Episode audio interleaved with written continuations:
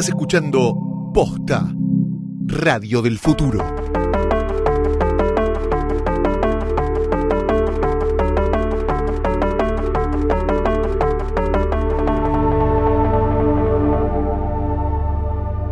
Bastardos, enanos, wargos, les damos la bienvenida una vez más a Jodor, Jodor, Jodor, el podcast sobre Game of Thrones de posta. Mi nombre es Luciano Banchero desde la ciudad de Buenos Aires, desde Walt Disney World en Orlando, Miami. Hola Fiorella Sargenti. Hola, eh, ¿qué tal? Sí, estoy en Disney cualquiera, no tiene nada que ver con Jodor. nada que ver.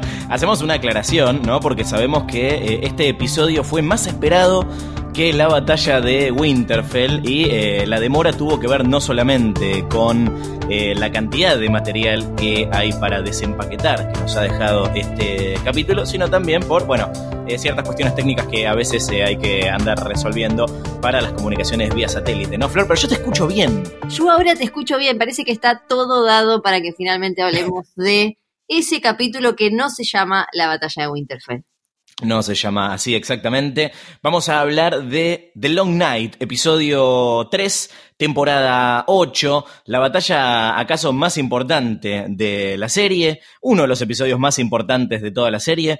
¿Fue la mejor batalla? ¿Fue el mejor episodio? Lo vamos a discutir. Lo cierto es que yo nunca vi una, una reacción así eh, por un lado, eh, mandaron esta información desde Twitter, que fue el, episodio más comentado, no solo de Game of Thrones, sino de la televisión. Y creo que eh, tampoco recibimos tantas menciones de larguen el episodio de una vez, la concha de sus madres. Por favor, cuánto amor y violencia al mismo tiempo, fue muy confuso.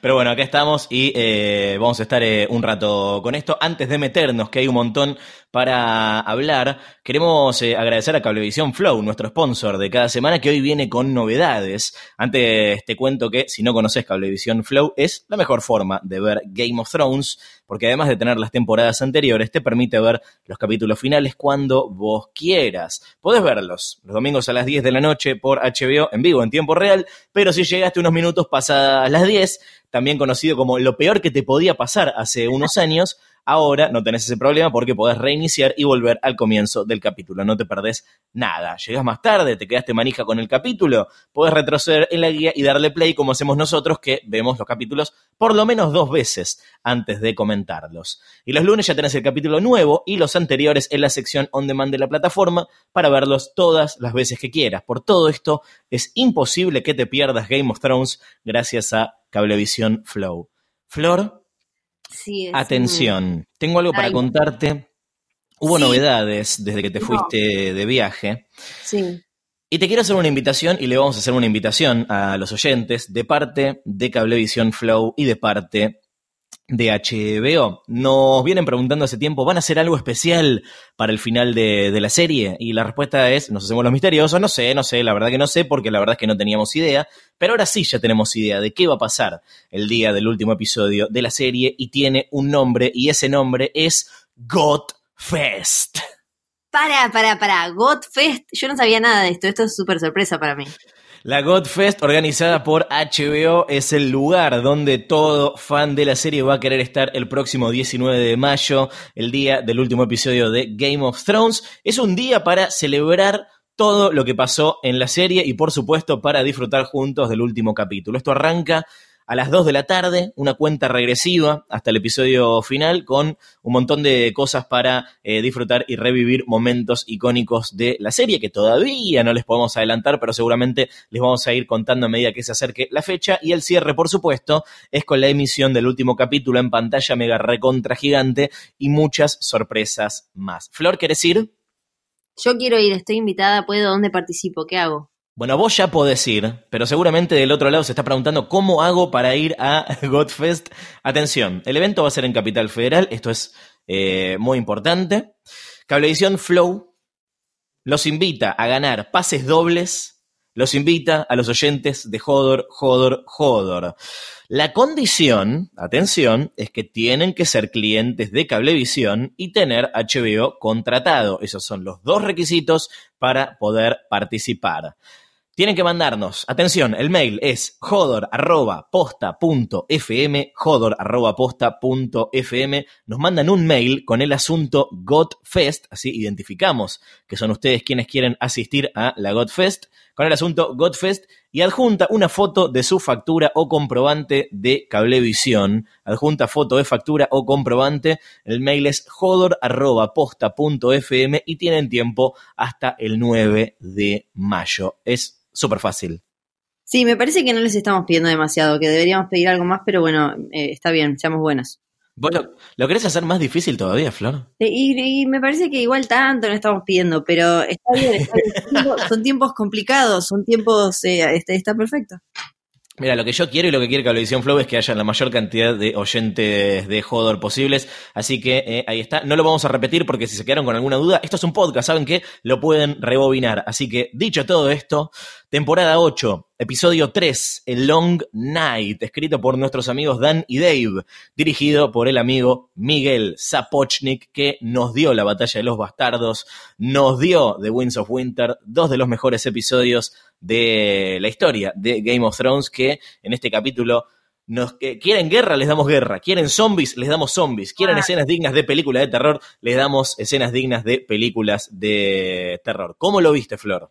Que lo, lo vi sola en una habitación de hotel a destiempo, o sea que estuve desconectada del universo durante una hora o un poco más.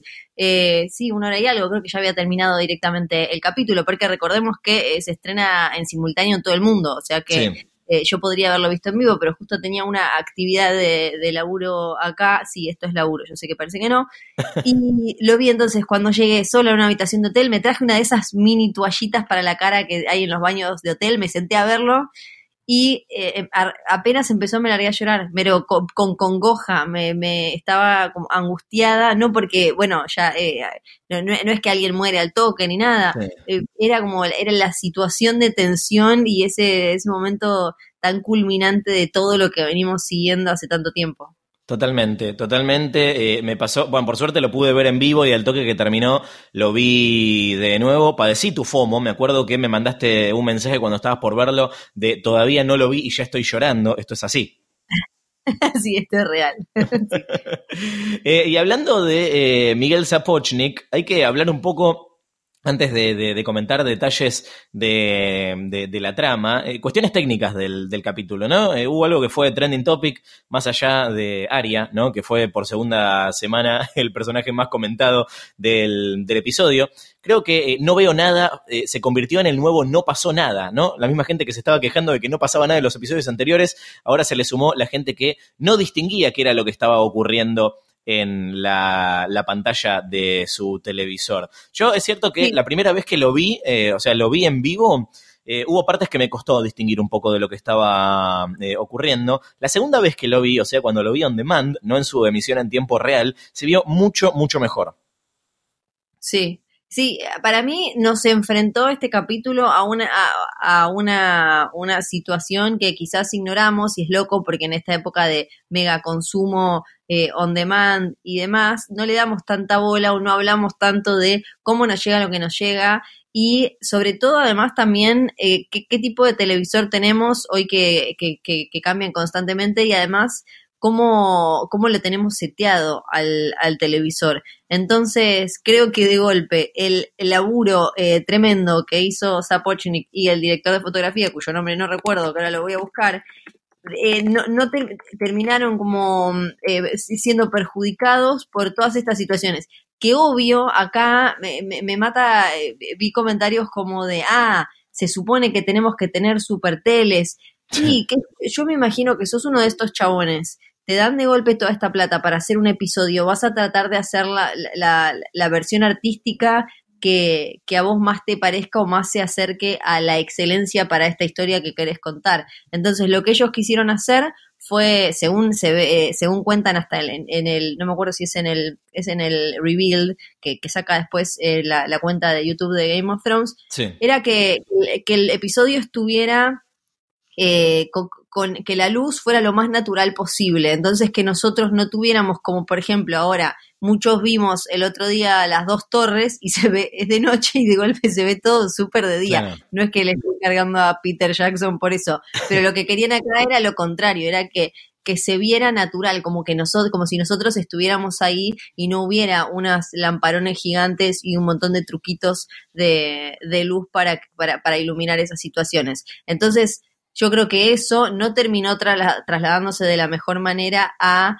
nuestros televisores que eh, obvio acá tenemos que hablar de una cosa consumista y de, de, de, tener plata extra para poder comprar un super tele, que incluso a veces cuando tenemos un buen televisor no lo sabemos setear bien. A mí me pasó, yo no tenía ni idea y le mandamos un beso a Palito Sargenti que él me lo acomodó, porque muchas veces, o, quizás lo estás viendo, eh, te, viene seteado para ver tele común y de golpe te enfrentas con algo así y se ve, se ve peor, de peor calidad. Y, y después está esto que vos lo vas a explicar mejor que yo, de de la compresión para el streaming y que nosotros tenemos como esta idea de como, ah, la tele es cable tradicional y, y no es exactamente lo mismo que antes. Sí, no, no, tengo mucho para explicar a nivel técnico del tema eh, compresión. Es exactamente como, como decís, no se emite de la misma manera en tiempo real que cuando queda eh, guardado. Pero sí, a ver, dejando de lado el tema de qué tele tenés y cuál es tu cable operador, esto es algo que no pasó solo en Argentina. Había gente que decía tercer mundo, yo estaba llorando tercer mundo. Eh, esto es algo que pasó en todo el mundo, claro. Y, y, creo que tiene que ver con, por un lado, lo que decías recién, de la decisión de filmarlo lo más natural posible, que creo que está bien porque es no a, la, naturalidad que, se busca. O sea, esto nunca pasó porque, bueno, la batalla de los bastardos fue, fue una batalla de día. La batalla de Blackwater Bay había, no sé, un poco más de luz. Acá es la primera vez que nos encontramos con, con, algo eh, así. Y creo que también querían jugar con cierto con cierta oscuridad, con, jugar con algunas cosas eh, que, tienen que ver también con, la trama, como el hecho de que llega Melisandre, les prende, les prende las, espadas a los, a los que en paz descansen, eh, y, ver cómo se va, se, entendés todo sin ver la batalla, ves cómo se van apagando las, las, luces, cómo se va apagando el fuego y tenés una idea clara de, ah, ok, estamos en problemas.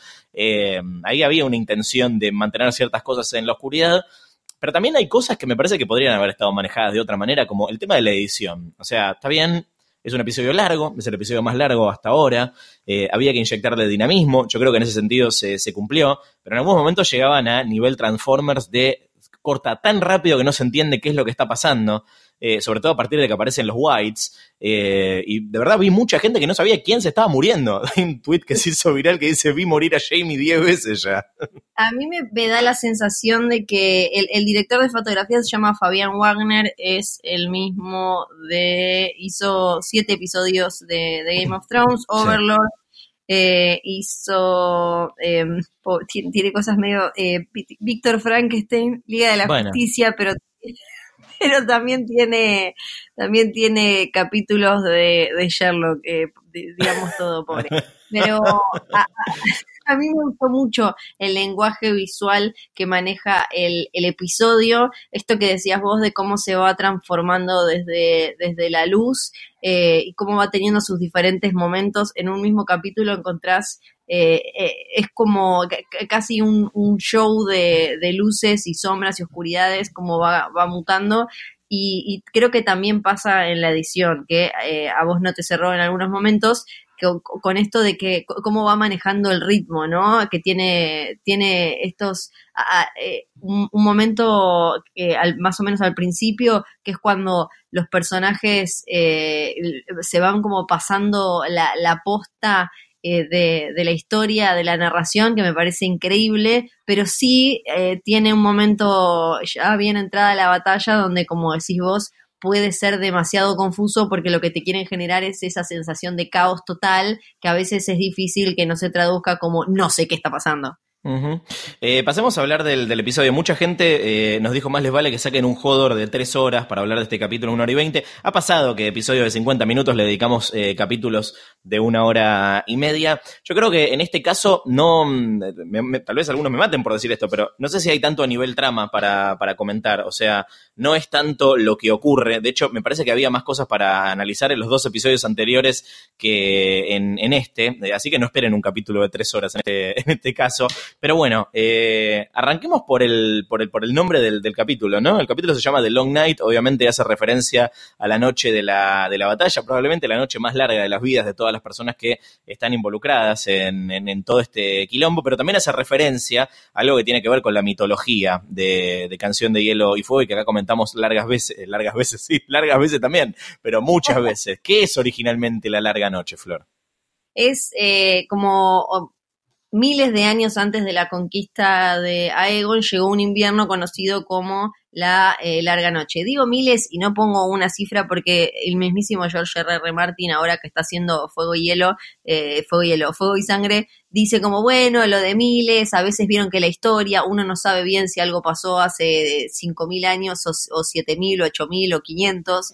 Eh, entonces, bueno, supuestamente miles de años antes de que Aegon el Conquistador eh, agarrara todo Westeros, hubo un invierno zarpado, una larga noche que en realidad como que cayó por todo el mundo conocido, no solo Westeros, y duró una generación. Se, se no, había comida, se murieron eh, miles y miles de personas, y ahí aparecieron los White Walkers en Westeros que, que bajaron, y ahí fue cuando, eh, o sea, salieron de eh, la, la, las tierras en las que siempre es invierno, y ahí es donde eh, comenzó la batalla por el amanecer cuando eh, los White Walkers, en aquel momento los otros en los libros, querían acabar con todo el mundo vivo y eh, los, eh, los primeros hombres, los First Men, se juntaron con los Children of the Forest, hicieron este famoso pacto que, que, aparece que, que, aparece en la serie,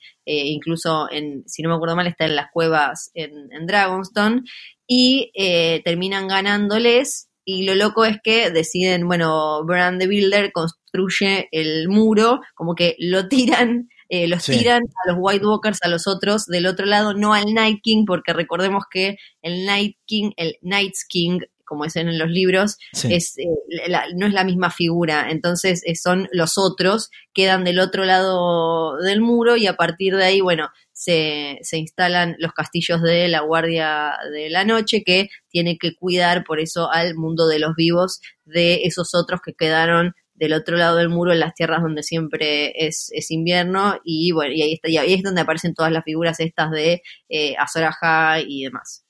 Le pongo una chinche a Sora High porque vamos a hablar de eso en un, en un ratito nada más. Eh, de cara a este episodio se elaboraron un montón de teorías y un montón de necroprodes. De hecho, nosotros hicimos el, el, nuestro. Eh, quiero hablar primero de las teorías, eh, repasar un poco cuáles se cumplieron y cuáles no todavía. Teorías o profecías, podríamos decir, de alguna manera. Se pueden anotar un poroto en el Teoría Prode. Todos aquellos que dijeron que cuando el Night King levantase a los, a los muertos, también iban a revivir los que estaban en la cripta de Winterfell y que por lo tanto eh, la estrategia de eh, llevar a los que no podían pelear a la cripta no era la mejor idea posible, de hecho era un pésimo plan, que como todos sabemos son todos pésimos estrategas, así que me parece que te sigue bastante la lógica de la serie, ¿no? Sí, sí, sí, pero eh, te, tiene sentido que haya pasado de esta manera y no que hayan aparecido eh, personajes que conocemos. Hay uno que la verdad es que se parecía a eh, el maestre Luwin, pero algunos decían como es él, no tendría sentido que fuera él porque no hubo quien lo pudiera enterrar de manera digna. Pero por un lado es como sí, eh, eh, qué ridículo Jon Snow sabiendo que el Night King levanta muertos que no lo pensaran. Por otro lado pienso, bueno, también tenían tantas cosas que quizás no sabían, porque algo que nos deja en claro el episodio es que ellos no sabían del todo cómo iba a funcionar la magia del Night King en Winterfell, ¿no? Con esto después de Dani tirándole fuego de dragón, que esto también lo comentamos que no se sabía bien qué le iba a pasar.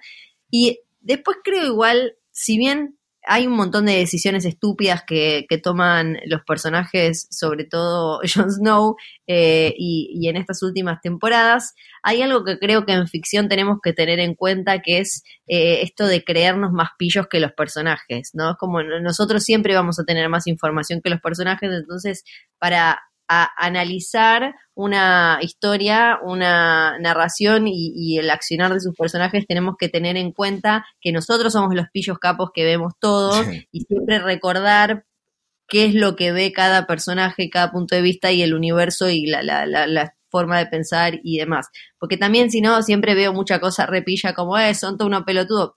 Claro, pero la gracia es que vos ves todo y los personajes no ven todo. Entonces, eh, a veces creo que este tipo de ficciones hacen que nosotros nos creamos súper inteligentes y nos divierta jugar a los personajes en vez de, tratar de pensar la historia.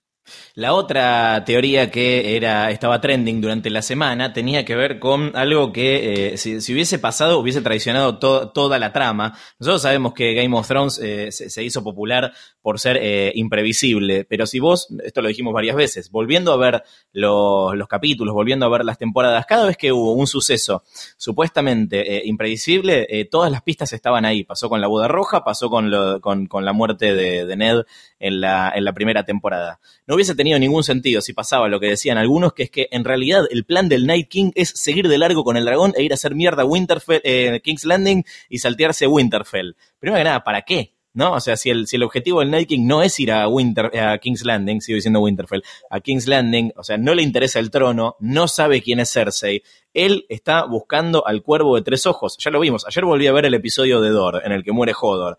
El chabón ahí está yendo a buscar al cuervo de tres ojos, o sea, la pista ya estaba ahí y lo mata al cuervo de tres ojos. Y cuando el cuervo de tres ojos es Bran, lo va a buscar a, Bran. No tenía ningún sentido si seguía de, largo. Algunos decían, no, bueno, pero Bran tal vez se está escondiendo información porque en realidad es el Night King. Y ahí empezamos, a nosotros nos gusta mucho y nosotros estimulamos la teoría falopa. Pero tampoco piensen que o sea, la palabra falopa justamente es algo que probablemente no pase en la serie. Y eso es lo divertido de elaborar teorías de cosas que no van a pasar. Si vamos a hablar en serio, eh, lo más lógico era que siga el curso narrativo que, terminó teniendo, sobre todo ahora que Game of Thrones se convirtió en una serie eh, mucho más previsible que lo que era en un momento, que era que el Night King estaba yendo a buscar a Bran. ¿Por qué? Por el mismo plan que contaron la semana pasada. O sea, ya no queda tiempo para instalarte la idea de que eh, el, objetivo de los muertos es terminar con la, con, la memoria y aniquilar a la humanidad y traer la, larga noche eh, para después cagarte en, eso en el próximo capítulo.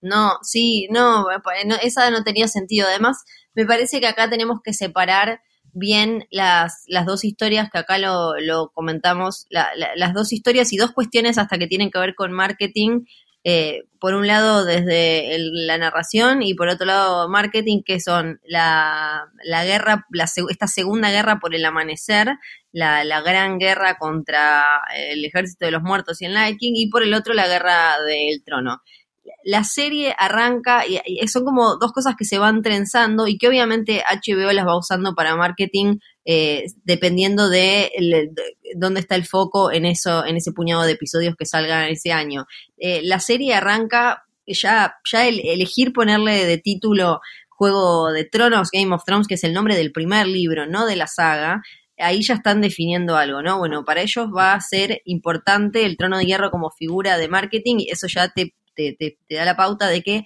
va a ser importante en la serie quién se quede con el trono de hierro, ¿no? Que quizás en, en, los libros es más como, no te digo un McGuffin, pero, o algo así. Acá es algo súper central desde el marketing y todo. Y por el otro lado, eh, ya desde la primera escena de la serie nos, nos dan la pauta de están volviendo las cosas mágicas y la gente no sabe. Entonces en cualquier momento se va a pudrir todo porque estas cosas mágicas malas eh, van a bajar a joderle la vida al resto. Entonces tenemos esas dos cosas marchando y el marketing que va poniendo énfasis en una o en otra. Eso lo, lo, lo mm. fuimos viendo como en la, eh, no sé, en la séptima temporada se, se enfocaron más en el Nighting para todo lo que es promoción y demás. Ahora estuvieron a pleno con lo de fuego y hielo para esta última temporada, pero también siempre el trono ahí eh, súper presente. Entonces, por un lado creo en la historia sí, lo más importante, obvio, para, el, para que sobreviva la humanidad era la gran guerra contra el Night King. Pero en pero eso es como, como decirlo, es como la crema que, que, viene arriba que le da ese toque especial. Pero en realidad después abajo está esto que mencionamos mucho en el capítulo anterior de Hodor, que hizo de Game of Thrones también lo, lo, lo que es, que son los vínculos y las miserias humanas, que vendría a ser la guerra por el trono, ¿no? Esta cosa de, está lleno de, que, que en los libros se supernota. Sí, acá hay dragones, acá hay eh, guerreros de hielo y muertos resucitados, pero al final los más turros son estos tipos que están respirando al lado tuyo. Sí, totalmente. De hecho, acá anoto un, poroto para, para, este podcast. Siempre dijimos que la, la última guerra, la guerra importante, era la, la, otra y que, y que la amenaza de los White Walkers era algo a superar antes de eh, pasar al, al, gran villano, la gran villana que está en King's Landing. Eh, que creo que hay, gente que, que, ahora, que ahora se siente como, como estafada, ¿no? Tipo, mira cómo nos vendieron a los White Walkers, al final eran, como decís vos, un, un McGuffin. Leí muchas veces el término amenaza vacía. Ahora lo podemos eh, analizar un poco más en profundidad. Ahora eh, quiero, quiero subrayar nada más eh, algo que me parece importante y es que está bien, ponerle que es una amenaza vacía, ponerle que son no personajes. Eh, el, conflicto que le importa a la serie es el conflicto entre los personajes de verdad, los que venimos siguiendo hace casi 10 años. Era, para nosotros estaba bastante cantado que eh, o primero venía esta batalla o iban a terminar uniéndose todos eh, en la, en, al, final, cosa que como quedó demostrado en, la temporada anterior, cuando Cersei dice, bueno, aprovechemos esta amenaza a favor nuestro, quedó claro que no iba a, ocurrir. lo que sí, yo creo que, si no, me equivoco, lo hablamos en el episodio anterior. No creo que nos, hayamos imaginado que les ganaban tan rápido o tan fácil, que ahora también lo podemos discutir, pero yo no, me imaginé que la amenaza de, que, venía planteándose hace tanto tiempo se iba a resolver en este episodio. Pensé que eh, eh, Winterfell iba a ser un, obstáculo en el camino de los White Walkers, que iba a, tener un poco de victoria, un poco de derrota, y iban a seguir camino a King's Landing. Yo creo que está bien que hayan terminado eh, acá con, la amenaza y yo estoy satisfecho con la, con, la resolución. Estoy listo para, para lo que sigue. Yo, como estaban planteadas las cosas, no me imaginaba a los White Walkers bajando a, King's Landing. A lo sumo, después de hacer mierda Winterfell, el, el Night King con, con, el, con Zombiserion. Pero si bien fueron jugando con las distancias y esto en estas últimas dos temporadas, era demasiado poner esa horda de muertos que fueran eh, Fíjense la distancia que hay entre Winterfell y King's Landing, hubiera sido como, y cómo caminan los muertos, eh, o sea, de un episodio a otro hubieran pasado como eh, cinco meses después y están los muertos llegando a, King's Landing. Me parece que hubiera sido súper anticlimático, a lo sumo me imaginaba algo así como va el Night King, ponele, pero que hasta hubiera sido estéticamente feo de manejar porque si bien en King's Landing, pienso como en la fotografía del episodio con el el Night King en King's Landing. El contraste, si bien está más fresco en King's Landing, de esos colores medio mediterráneos con el chabón azul celeste que siempre está rodeado de nieve, hasta como que eh, quedaba medio, medio feo. No, no me imaginaba eso. Sí creo que quizás lo que pasó fue em, que, la, que la forma de en la que murió y ahora, ahora vamos a hablar de quién lo mató y cómo, esa es la que nos deja un poco, nos deja más complicados. También tenemos que aclarar que hay un montón de dudas que mucha gente cree que tiene sobre el Night King, que son cosas que en realidad la serie nos respondió. O sea, ¿quién es el Night King? Ya lo sabemos. ¿Qué quería el Night King? Ya lo sabemos. ¿Cómo lo, de qué manera pensaba hacerlo? Ya lo sabemos. ¿no? Entonces, lo de tratar de buscarle más eh, no sé, que el Night King tuviera un soliloquio o en un momento en el que parara todo tipo villano de Bond y nos explicara, no, eso es como otra televisión que, que, por suerte no es esta. Las respuestas esas ya estaban ah, eh, ahí.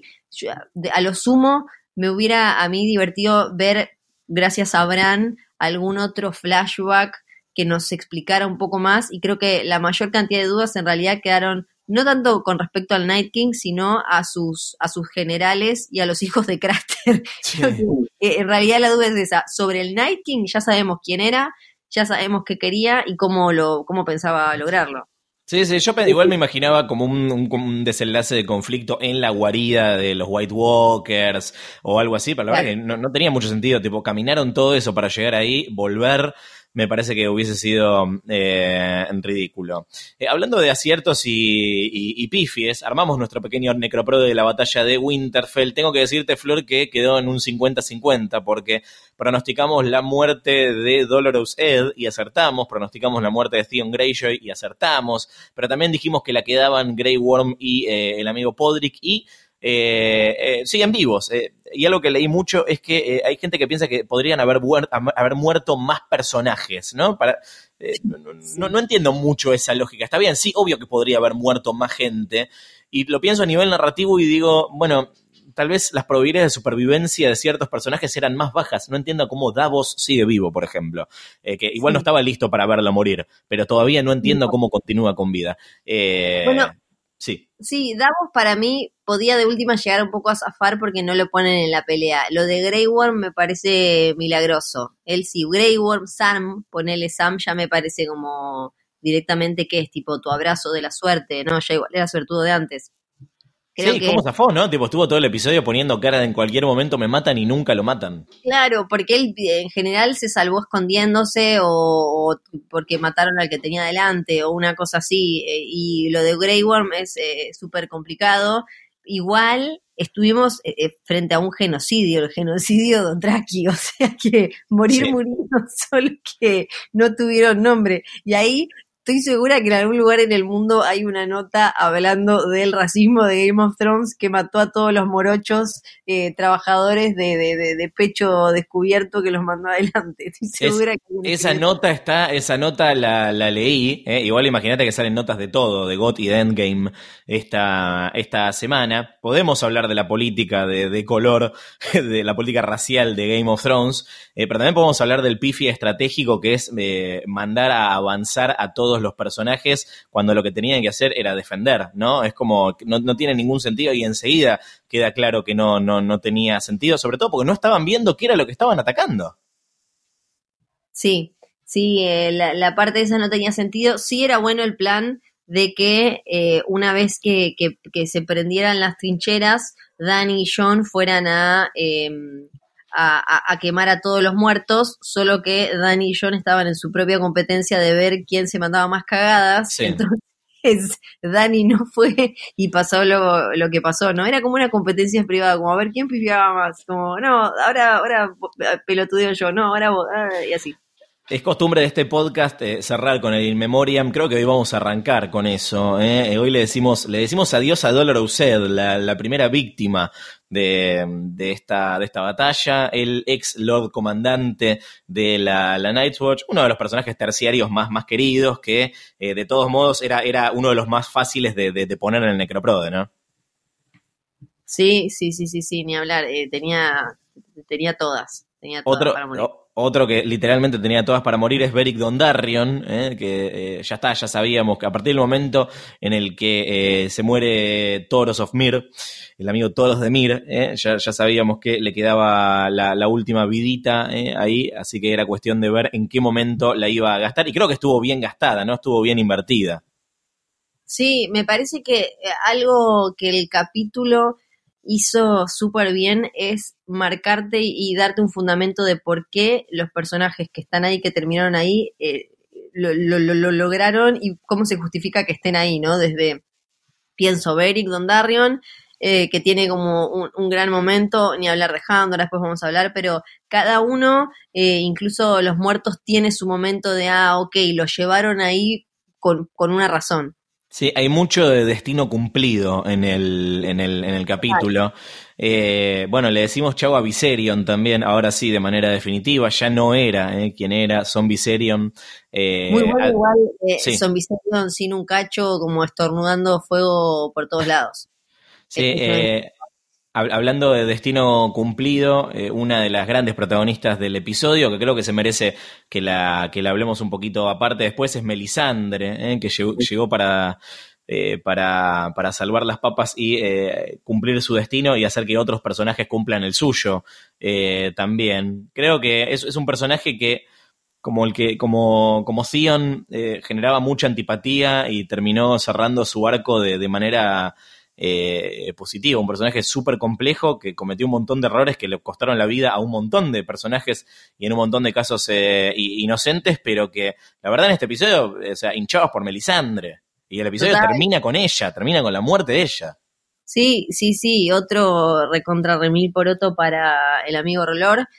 Y, y, hay como, hay un grupo en, en God que son como los eh, los agrandaditos redimidos, ¿no? Tipo Theon, Jamie, Melisandre, los, arrancamos odiándolos porque cada uno se creía como, ah, pará, ¿quién sos? Bananísima.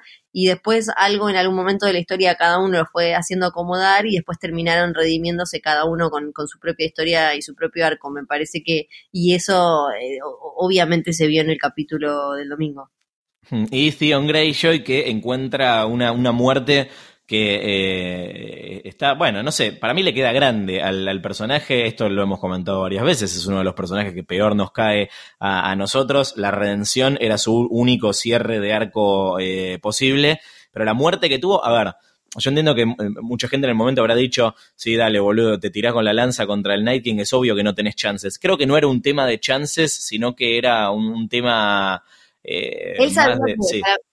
Sí, para mí él sabía que, que se iba a morir eh, cuando se despide de la hermana y la hermana también, y una vez que él dice que lo va a cuidar a Bran, él ya sabía que para mí que se iba a morir, no en el sentido en el que Bran ya sabía, sino de que, que, iba a dejar todo y, e incluso mm, parece hasta buscado. Sí, sí, absolutamente. Me gustó el, detalle de que eh, eh, Bran le diga que es un buen hombre. Eh, estuvo, estuvo muy bello. No estaba preparado para dos muertes y acá eh, abrimos el paraguas de decirle adiós a la casa Mormont, que con las muertes de Liana y Llora eh, no hay más, no hay más, se acabaron los Mormont en el mundo. Pero orgullosa. Sí, totalmente. De Isla, Isla Oso, Isla de los Osos, ¿cómo es en castellano Ver Island? Creo que es Isla Oso. Isla Oso, me gusta Isla Oso. arranquemos por Liana, que creo que tiene, no sé, top 3 mejores muertes del capítulo. Eh, una valentía eh, que, de verdad nosotros ya habíamos visto que el, que el, personaje eh, era, era muy, muy grosso, pero creo que nunca nos imaginamos el, el, que era grosa nivel, es el personaje más chiquito literalmente y se iba a ir haciéndose la caber a un gigante. Sí, un, un personaje que además no, no, no es de los libros, o sea, no aparece, creo que aparece solo mencionada en los libros, todavía tiene parientas Mormont vivas, pero que como nos contaron como nos contaron en el Inside the Episode, una vez que la vieron y que la pegó tanto, dijeron, este personaje hay que dejarlo y ahí terminó. Todavía escucho el crack, crack, crack eh, de... De, de, no, impresionante, impresionante. Ay, tremendo. Bueno, aguante Liana. Eh, eh. Y bueno, y yo era Mormont, que también la iba a quedar en cualquier momento. Te digo, yo pensé que iba a durar un poquito más, pero eh, murió eh, haciendo lo que, lo que siempre quiso, ¿no? Protegiendo a, la mujer a la que le juró eh, lealtad y a la que, y a la que ama. detalles. Una, muerte heroica, sí. Ni hablar, detalles de, de Llora que quizás, creo que quizás no es tan, mm, no es tan magnético, no es tan atractivo el personaje por constante. A él lo vemos, o sea, él ya se está redimiendo, empezando a redimir desde la primera temporada cuando se enamora de, Dani, muy al toque, entonces nunca vimos su peor parte y siempre lo vimos en esta constante de tratar de, de, hacer que, que, Dani sea cada vez mejor líder y mm. que termine siendo reina y, detalles. Me, me, gustó ver la imagen de Ghost eh, arrancando la batalla al lado de él. No me parece que haya sido que haya sido casual, creo que tiene que ver con que además Llora es norteño, entonces eh, Ghost estaba eh, ahí con un norteño y al final termina siendo cuidado por Drogon, eso es increíble. Y el otro detalle es que él tenía eh, la, la, espada de que le regaló Sam, o sea que salvó a Dani con la espada del señor que Dani quemó vivo. Sí, eh, bueno, ahora vamos a hablar de, de, Dani y los personajes que eh, básicamente no hicieron nada durante todo el capítulo mientras otros ganaban sus guerras. Creo que ahí vamos a discutir un poquito, pero bueno. Eh, cerramos el In Memoriam con acaso la muerte menos esperada del capítulo, que es la del propio Night King. que, bueno, nada, gran momento de, de Aria cuando le clava la daga de acero Valirio, que también es como si estuviese, tuviese su, su, su, eh, su, destino cumplido, ¿no? Aria tenía que estar ahí, la daga tenía que estar ahí, eh, está circulando también en todos lados esta imagen de cuando Bran le da la espada, la, la daga, eh, si él ya sabía. Recordamos que Bran no es que tipo, es una, una, una máquina del tiempo. Bran puede ver ciertas cosas eh, pero no es que Bran sabe, sabe todo. Eh, tengo un montón de, dudas y cosas para decir sobre la muerte del Night King puntualmente, más allá de que la escena, la escena me pareció espectacular. Me quedé con cierta sensación de que era más fácil de lo que parecía eh, derrotarlo. Para, mí, pensamos eso porque si vos ves solo la, escena y a mí me sorprendió y yo no estoy del todo contenta con que haya sido Aria, creo que en realidad estaban todos los pasos puestos y dados para que eso suceda, porque una vez que el Night King está ahí con sus eh, generales, están ya como, como victoriosos, se olvidaron del resto de la batalla, o sea, claramente ya dan a todos por perdidos y lo único que le interesa es eh, finalmente eh, acercarse a Bran y matarlo. Y el otro es que vemos cómo Arya se está preparando para eh, ser eh, sigilosa, super, mega, ultra ninja desde la primera temporada. Entonces, si alguien iba a poder acercarse sin, eh, a él sin que él se diera cuenta, es ella. Sí. Ahora, yo estoy de acuerdo con que ella lo haya matado. No, hubiera preferido que fuera de otra manera en cuanto a la mitología de Canción de Hielo y Fuego y de Game of Thrones en cuanto a momento televisivo y coyuntura y demás, Boca campeón, eh, salgo acá porque llego a Miami corriendo. Pero eh, en cuanto en cuanto a, mitología, no, me termina de cerrar. Quiero que hablemos de eso, porque, y que hablemos de, de, de Aria, que para mí merece mucha más conversación que, que, el Nike, que es eh, a todas luces el gran perdedor de este, de este capítulo, cuando Aria es la clarísima ganadora, el momento Not Today es lo más boca campeón que pasó eh, en, el, en, esta temporada seguro. Ahora, eh, vamos, vamos, por la pregunta más, más, más técnica, ¿no? O sea, más, más de, conveniencia del, del, guion. Mucha gente, lo que decías recién, eh, preguntándose cómo hizo para llegar ahí. Yo creo que ah, si, había un personaje que podía llegar ahí es ella, o sea, eh, primero porque, porque por todo el entrenamiento que, que vimos que, que, tenía, eh, segundo porque, a ver, ella es local, ella estaba jugando local, los, los los eh, White Walkers son visitantes y no conocen el, lugar como lo, como, como lo conoce. Eh, y acá entra en juego también el factor profecía, ¿no? Eh, cuando hablábamos al comienzo de la larga noche, estamos hablando también de, de, uno de los protagonistas de esa, de esa historia, que es Azora High, que nunca terminó de quedar del todo claro si es el príncipe que fue prometido. y mucha gente preguntándose si Aria eh, ¿es Azora High o, se o es otra de esas profecías que, se rompieron? Melisandre lo dijo una vez, las, profecías son algo peligroso eh, y no necesariamente se cumplen, ya le pasó más de una vez, que veía cosas en el fuego y terminaba pasando eh, de una manera que, no esperaba.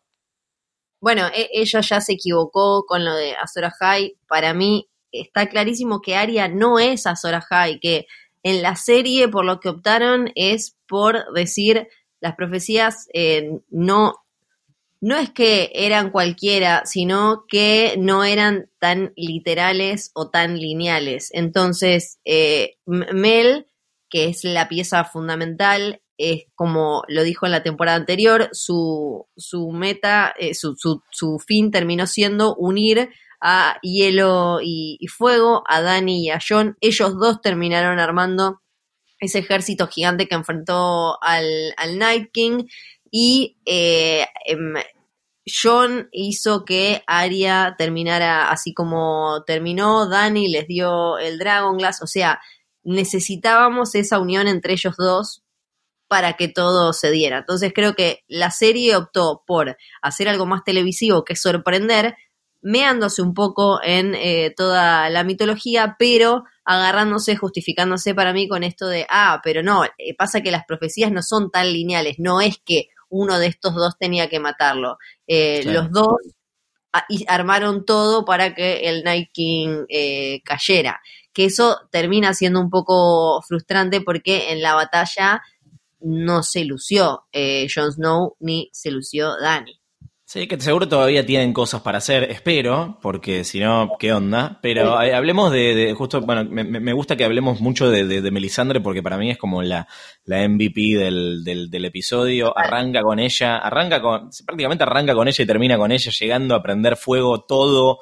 Eh, literalmente, ese, lástima lo, lo, rápido que, se agota ese, ese, ese, ese truco, ¿no? La verdad que no le sirve para, para, mucho, pero en el, en el momento le, da mucha épica y, le pone play a un episodio que eh, eligió bien, empezar con silencio, con la tensa calma, con la, la, la, ansiedad de, eh, nerviosa de, de, saber que se, se, acercan los, los, los White Walkers y los, y los Whites yo tengo mis dudas también de dónde salió Melisandre, ¿no? No sé si esto es algo que soy, si soy yo que me estoy eh, poniendo rompebola con la serie y no tengo que preguntarle tantas cosas. Eh, para, mí, así como en la temporada anterior, ella estaba ahí medio como acechando en Dragonstone y cayó. creo que está es medio lo mismo. Me parece que estaba, ella dijo que iba a volver y volvió. Lo que nos va a quedar de misterio es que, o sea, fue, aprendió cosas o de alguna manera se iluminó eh, y volvió. Igual la vimos temerosa durante el episodio. Eso, eso estuvo bueno, como que se nota que algo aprendió, no me acuerdo si es que se iba a Volantis o a dónde. Sí. Em, se, nota que, que, que, volvió con algo nuevo, pero igual no estaba 100% eh, segura. Y em, sí tenía como algunas cosas claras, como, bueno, lo, lo de lo de Aria y, obviamente lo de eh, los Arax de los Dotraki, que eso fue increíble. Y después también sobre, eh, sobre el final, yo no, me, me, me, pareció como súper poético y hermoso eso de que eh, ella, y vuelvo a la, la escena de cómo que una vez nos la mostraron sin el collar y se veía bien. Para mí eso Debe haber sido algo que no calcularon en su momento, pero se justifica muy fácilmente en el universo eh, de, Canción de Hielo y Fuego.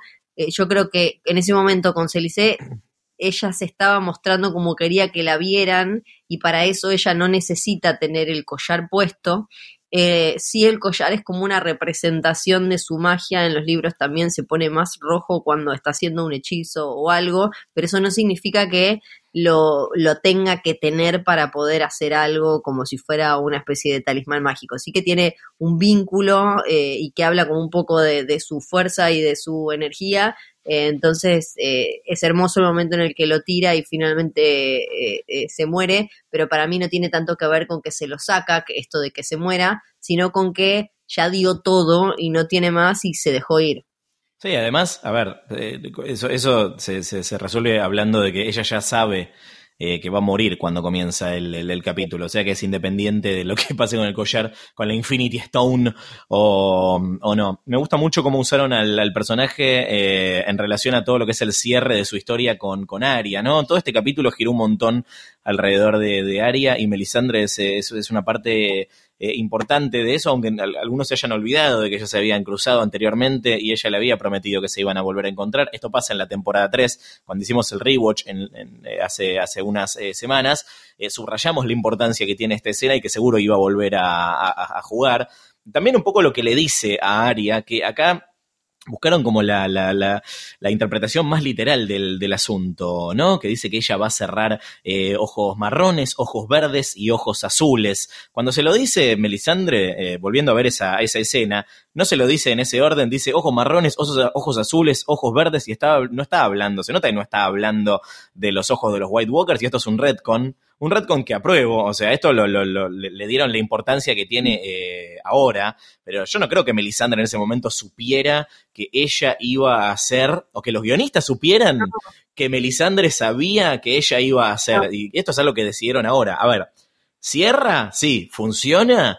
Sí, es un poco tirado de los pelos eh, también. Lo digo para que no empecemos con qué capos que son Dan y Dave, que desde la temporada 3 saben que Arya va a matar al Rey de la Noche. Perdón, pero no. No, aparte dijeron que lo, según el Inside the Episode, lo decidieron que, que iba a ser Arya, lo decidieron hace tres años, o sea, en 2016. Yo creo que lo, lo supieron aprovechar. O sea, estaba, Sí. estaba esa frase y la supieron aprovechar y, y- y que volviera. Y después, eh, bueno, te- tengo, tengo muchas atoradas, muchas respuestas a dudas que vi dando vueltas, eh, medio desordenadas, pero antes de que me las olvide.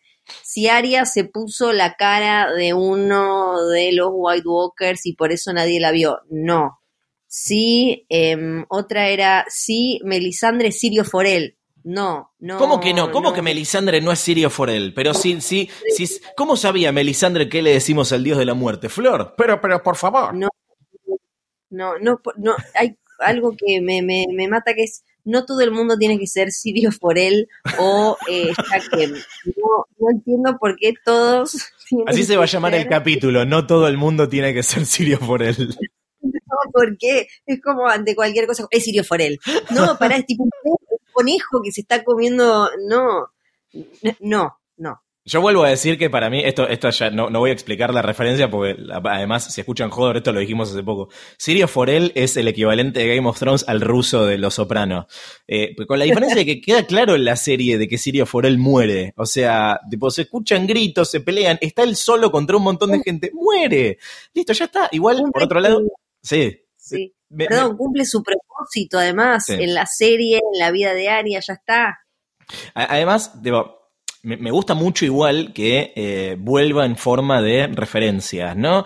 Lo de qué le decimos al dios de la muerte en Not Today es un guiño, está bien, es tipo parte del fanservice que, a ver, uno ya lo espera también, ¿no? Uno quiere que pasen esas, esas cosas y está bien. Eh, lo de stick 'em with the pointy end, que se lo dijo él, está bien. Y es como, tipo, es lo primero que aprendió Aria. Están cerrando el círculo de los personajes. Es eso. eh, y, y- y- y- y son reglas, es, el, es, es- es- la base de la, de la narrativa en un montón de cosas y tiene que ver con esto de que eh, va a rimar el final con ciertas cosas del, de- del comienzo. Pero bueno, no, no es Sirio Forel, Melisandre, eso No. está claro. Eh, sí, eh, ¿qué, qué más tenés atorado, Flor? Necesito que tosas. Eh, ay, ahora no me las voy a acordar, pero eh, hay, hay un montón rarísimas dando vueltas. Eh, otra de que Aria estaba subida a un árbol, no, eso no lo vimos. Sí hay cosas que hicieron a propósito, como que eh, hasta lo aclaran en el Inside the Episode, que eh, sabían que al Night King lo querían matar con vidria, con, dra- eh, con acero valirio Sí. en, eh, en, en el mismo lugar en el que los Children of the Forest le habían clavado el Dragon Glass. Es el mismo lugar además en el que Bran le da la daga a Arya, hay como una cosa ahí eh, muy, muy circular. Y además esta cosa de eh, un arciano y dónde lo hicieron al Night King, hay como un montón de cositas muy lindas relacionadas con eso. Y algo que a mí me parece eh, muy eh, poético desde, desde la dirección, desde la puesta, desde que, cómo está pensado el capítulo, es cómo de alguna manera eh, el, el capítulo se ve y se vive como ese famoso logo, ese famoso patrón que aparece todo el tiempo relacionado con el Night King desde que lo crean los Children of the Forest, porque el capítulo arranca así como gigante y abarca un montón y se va achicando y todo termina en ese centro, que ese centro justamente es un, arciano y, y todo vuelve como al comienzo hasta en la misma vida del Night King, eso me parece fabuloso. Justamente hablando de cerrar círculos, ¿no? Eh, quiero mencionar a otros eh, MVPs del episodio. Eh, bueno, obviamente eh, los caídos, ¿no? Llora y Theon con muertes casi simultáneas. Eh, Pero también creo que valiosos aportes hicieron Tormund, ¿eh? que también tenía fichas para morir acá y por suerte no la, no la quedó.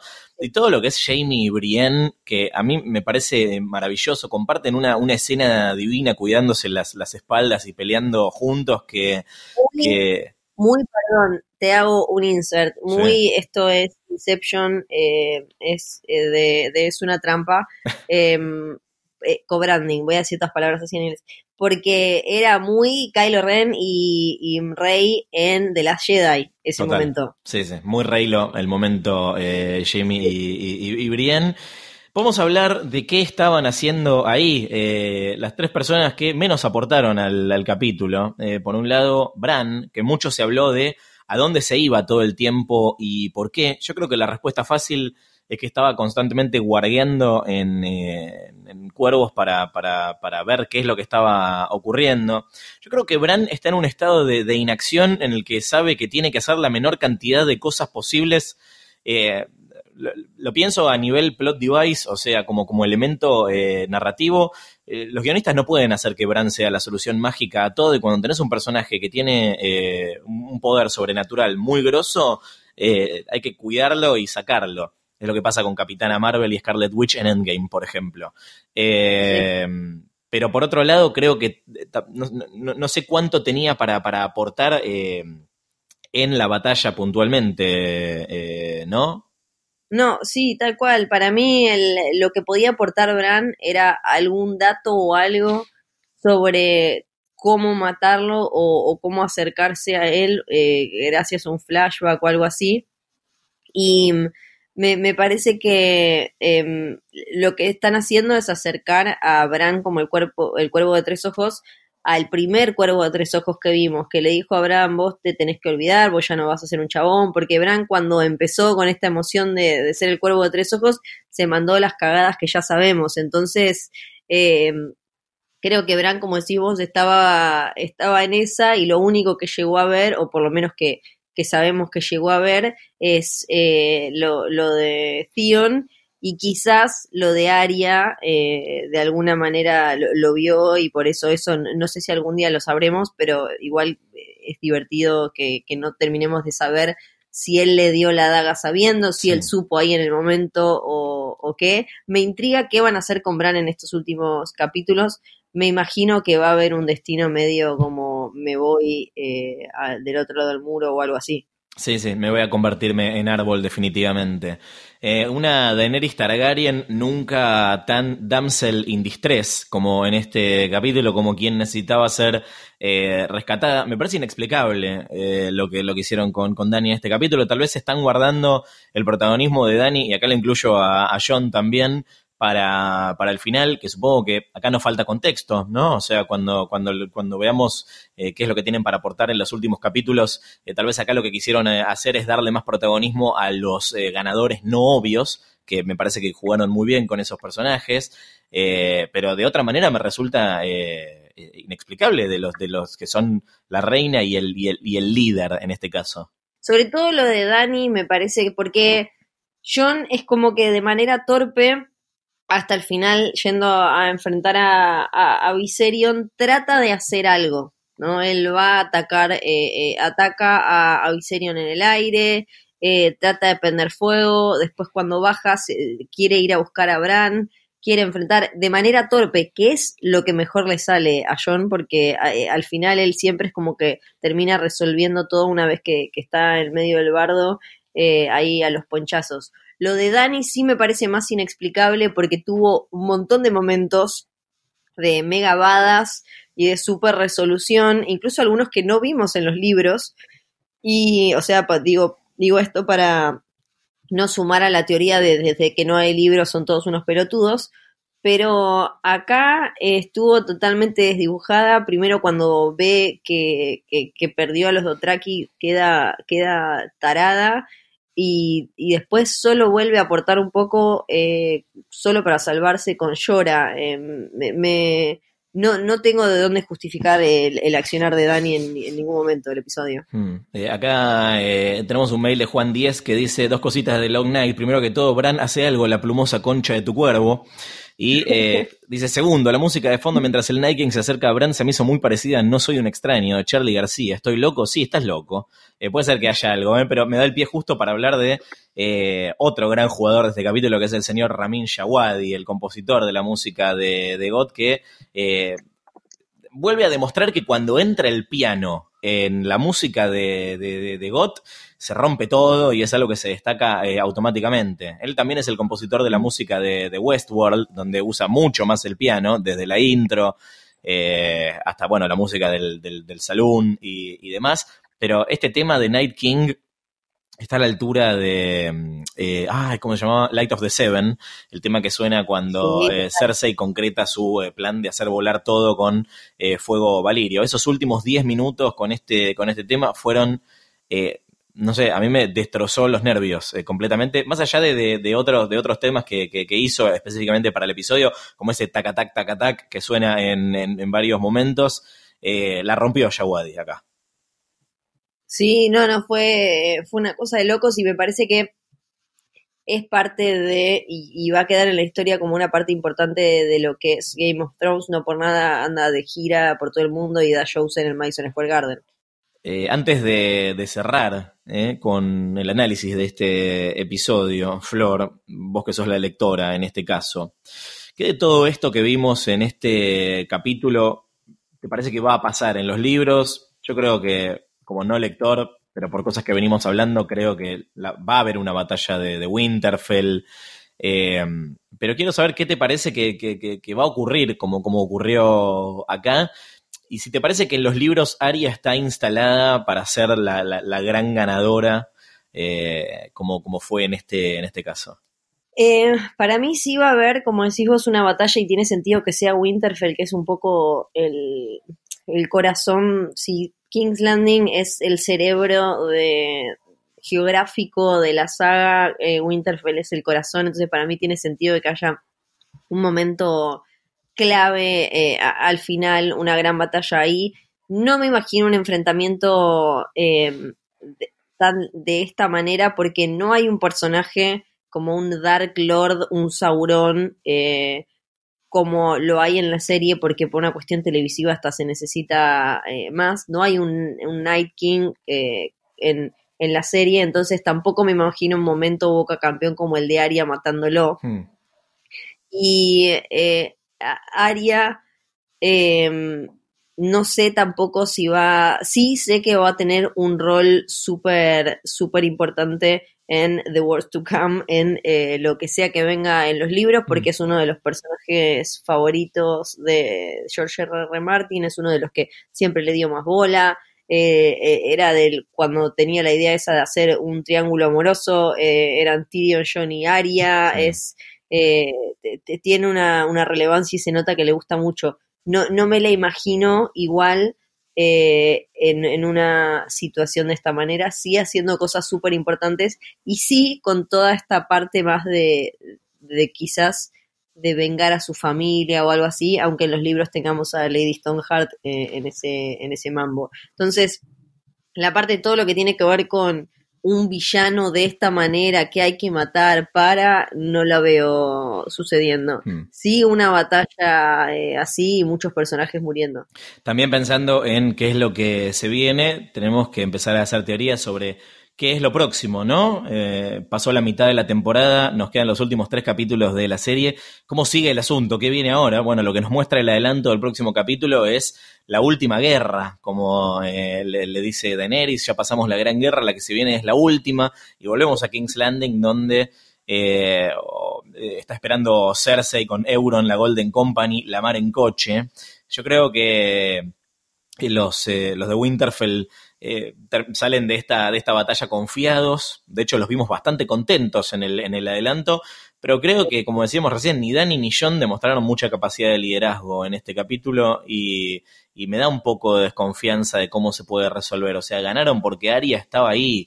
Eh, sí, yo creo que eh, por un lado aparece algo que nosotros nos imaginamos que podía suceder, que es que Aria matara a Cersei yo creo que eso no va a poder pasar, no puede ser que el mismo personaje de golpe se cargue a los dos grandes villanos, me parece que no tendría sentido y creo que es el momento eh, de que Dani haga, eh, haga algo porque en Westeros perdió todas y lo que la, que ganó la batalla de las carretas terminó como una loca quemando a, los Tarly. Mm. Entonces, si bien creo que estábamos camino a Matt Dani, ahora de golpe en este adelanto la vemos brindando con eh, los, los señores del norte. Se van a tener que hacer cargo del tema tía-sobrino ahora. Y, me parece que sí o sí le tienen que dar algo importante eh, a, Dani para hacer en estos capítulos, porque si bien John eh, no la rompió, él tiene como en, en batallas de esta, de, de esta dimensión eh, victorias más cercanas. No, ¿sabes qué? Estoy pensando y tampoco tiene victorias tan cercanas. No. Los dos tienen que hacer algo. ¿Viste? ¿Verdad? Bien, bien, me gusta, Flor. Basta el termo, Jon Snow, basta, viejo. No, pero, pero igual creo que me, me, me gustaría más verla a Dani ganándole a Cersei que a John ganándole a Cersei. Sí. Fue una cuestión de no, no, no, no me no los vinculo tanto, Mm. no sé. Y con respecto a quienes dicen que Jamie tiene que matar a Cersei, yo todavía creo que eso es lo que va a pasar, no tanto por la profecía, que bueno, nada, ya hablamos de lo que opinamos de las profecías acá, pero me parece que narrativamente tiene sentido. Eh, Además por una cuestión de misericordia, porque eh, si bien lo veo a él salvando a, todos de Cersei, también lo veo salvando a Cersei de una muerte horrenda a la que puede llegar a quedar expuesta. Mm. Eh, eh, quienes no quedaron expuestos a muertes horrendas son eh, Ghost y Raegal, eh, que mucha gente no terminó de entender qué había pasado y los vemos vivitos y coleando en el adelanto del episodio, así que si, si pensaban que habían muerto en la batalla, no, no pasó. Y creo que ya está, dijimos todo, ya está, ya está, hablamos de todo. Eh, más o... No, igual tenemos, tenemos, eh, nos debemos, tenemos un montón de mails, Sí. pero no van a ser contestados en este episodio. No. En, en un fu- futuro. Tenemos bocha, bocha, es- son, son muchísimos los mails que llegaron con dudas y atención, atención, porque estamos juntando teorías para nuestro especial de teorías falopa. Estamos hablando de cómo pensamos que va a terminar Game of Thrones. Vamos a hacer un episodio dedicado 100% a eso. Y eh, tenemos un premio, eh, que es eh, el Jon Snow, la figura de Jon Snow de McFarlane Toys, cortesía de nuestros amigos de Robot Negro, que es la comiquería más enterada de la ciudad de Buenos Aires. Los pueden buscar en arroba Robot Negro y eh, en su web. Está buenísimo, no solamente tienen cómics, sino que además tienen unas figuras increíbles. Hay muchas de Game of Thrones y nos han eh, dado muy generosamente el primer premio para nuestra teoría favorita del especial de teorías falopa. Pero Flor, ¿sabes qué? ¿Qué? Que tenemos otro premio para nuestro especial. ¿Cuántos premios tenemos? ¿Cuántos premios Ahora tenemos, dos, pero ¿quién te dice si no se suman más? Tenemos, este, esto es, esta es la botella más codiciada. Tenemos un whisky, edición limitada de Johnny Walker, la edición White Walker, sí, es eh, una maravilla. No solo lo que está adentro es un brebaje delicioso, sino que además la botella es de colección y tiene a nuestro amigo el Night King paseando muy gentilmente con su galera y con su eh, bastón, eh, así como lo vamos a querer recordar. Vivirá en cada brindis nuestro amigo el Night King con esta edición especial del Johnny Walker White Walker, también premio ¿eh? Eh, para alguno de los premios que vamos a tener en nuestro especial de teorías falopa. Tienen que escribir a jodor.posta.fm. Ahí nos mandan sus teorías. Atención que se viene ya, ya, ya este episodio especial. Y recuerden también que eh, nos pueden mandar mails para participar por las entradas para el Lagot Fest organizada por Cablevisión Flow y HBO. Eh, ya saben, eh, dimos las instrucciones al comienzo de cómo participar. Todo se hace por mail, así que anótenlo, es jodor.posta.fm. Gracias a Cablevisión Flow por el auspicio. Muchas gracias a Exosound por proveernos de los equipos con los que eh, hacemos que este podcast suene tan mágica y maravillosamente. Flor, eh, te, te, estás en Disney. ¿Qué vas a? ¿Te vas a pasear? ¿Te vas a subir a una montaña rusa? Eh, no, me voy a quedar pensando, me, estoy, me, me, quedé pensando en un montón de cosas. Antes de que me sí. olvide, ahora entendemos por qué el, el, el spin-off de Game of Thrones, el que sí sigue vivo, el que ya está por filmar un piloto, no se va a llamar oficialmente The Long Night, es porque lo usaron claro, acá. Ya está. Porque The Long Night es el, el título que quería George R. R. Martin, pero eh, HBO no, no cedía y ahora, ahora entendemos por qué era. Balance sí. final. ¿Qué te dejó, cómo te dejó este capítulo? Antes de Yo creo que es eh, un. Eh, pero sí. Yo creo que es una proeza técnica eh, que, que, marca un punto alto de la serie, más allá de, de los detalles de, de, veo dos manchas negras peleando. Creo que si tenemos la posibilidad de ver eh, este episodio en la calidad de imagen con la que estaba, estaba pensado, eh, nos caemos de culo. Eh, realmente yo lo disfruté muchísimo, lo disfruté más la segunda vez que lo vi, sin toda la angustia y tratando de descifrar qué era lo que estaba pasando. Creo que es la batalla más lograda. Eh. la batalla de los bastardos sigue teniendo un lugar en mi, en mi corazón porque creo, creo que había no sé, la, viví de otra manera, la sentí de, de, otra manera, me involucré un poco más con, con, lo que estaba ocurriendo. Me, no sé, eh, no, no, puedo decir que sea ni mi episodio favorito. Eh, no creo que sea el mejor episodio de la serie. Si me apretás un poco, te digo que los dos episodios anteriores me gustaron más. Eh, pero sé que este es el que estábamos esperando todos y la verdad que la, a nivel técnico es incuestionable. Flor. Eh, a mí me parece que, si bien me rompió un poco el corazón en algunas cuestiones de mitología que, que ya dije y que seguro hablaremos en, futuros capítulos, me parece un momento televisivo bellísimo, lo disfruté un montón, no tanto como la batalla de los bastardos, pero me parece que eh, sobre todo desde la fotografía tiene momentos que esas nos dio danza de dragones. Es como esas peleas de dragones en el aire me la voy a tatuar en, en, la, en la frente. Así que desde ese lado es Boca campeón por, de, principio a fin. Ahí está. Bueno, Boca campeón podría ser el nombre de este, de este capítulo, eh, tranquilamente. Eh, nosotros nos reencontramos, eh, para los oyentes que recién se, se, suman a Jodor, que por suerte son un montón, se sumó un montón de gente a escucharnos con el episodio anterior, así que gracias. Lo mejor que pueden hacer por nosotros, si les gustó este, este podcast, es recomendárselo a más gente, que es algo que evidentemente está pasando y nos hace muy, muy felices. La única razón por la que hacemos esto es porque la serie nos gusta y si hay lo que nos gusta más que la serie es compartir lo que nosotros pensamos de eso. Así que no dejen de mandarnos mails, no dejen de participar y sobre todo no dejen de recomendarle este podcast a, a gente que les parece que lo puede disfrutar tanto como, como ustedes. Y también aclarar que habitualmente nosotros salimos los lunes, no los martes. En este caso se hizo esperar un poquito más, pero si todo sale bien, si Rolor quiere, eh, tendremos un nuevo episodio este lunes después del cuarto episodio de la octava temporada de Game of Thrones. Ahora sí, nos despedimos. Mi nombre es Luciano Banchero. Yo soy Fiorella Sargenti. Valar Morgulis. Valar Dojairis. Me encanta, mira, con un poquito de delay, pero siempre decir lo que quiere escuchar, Flor.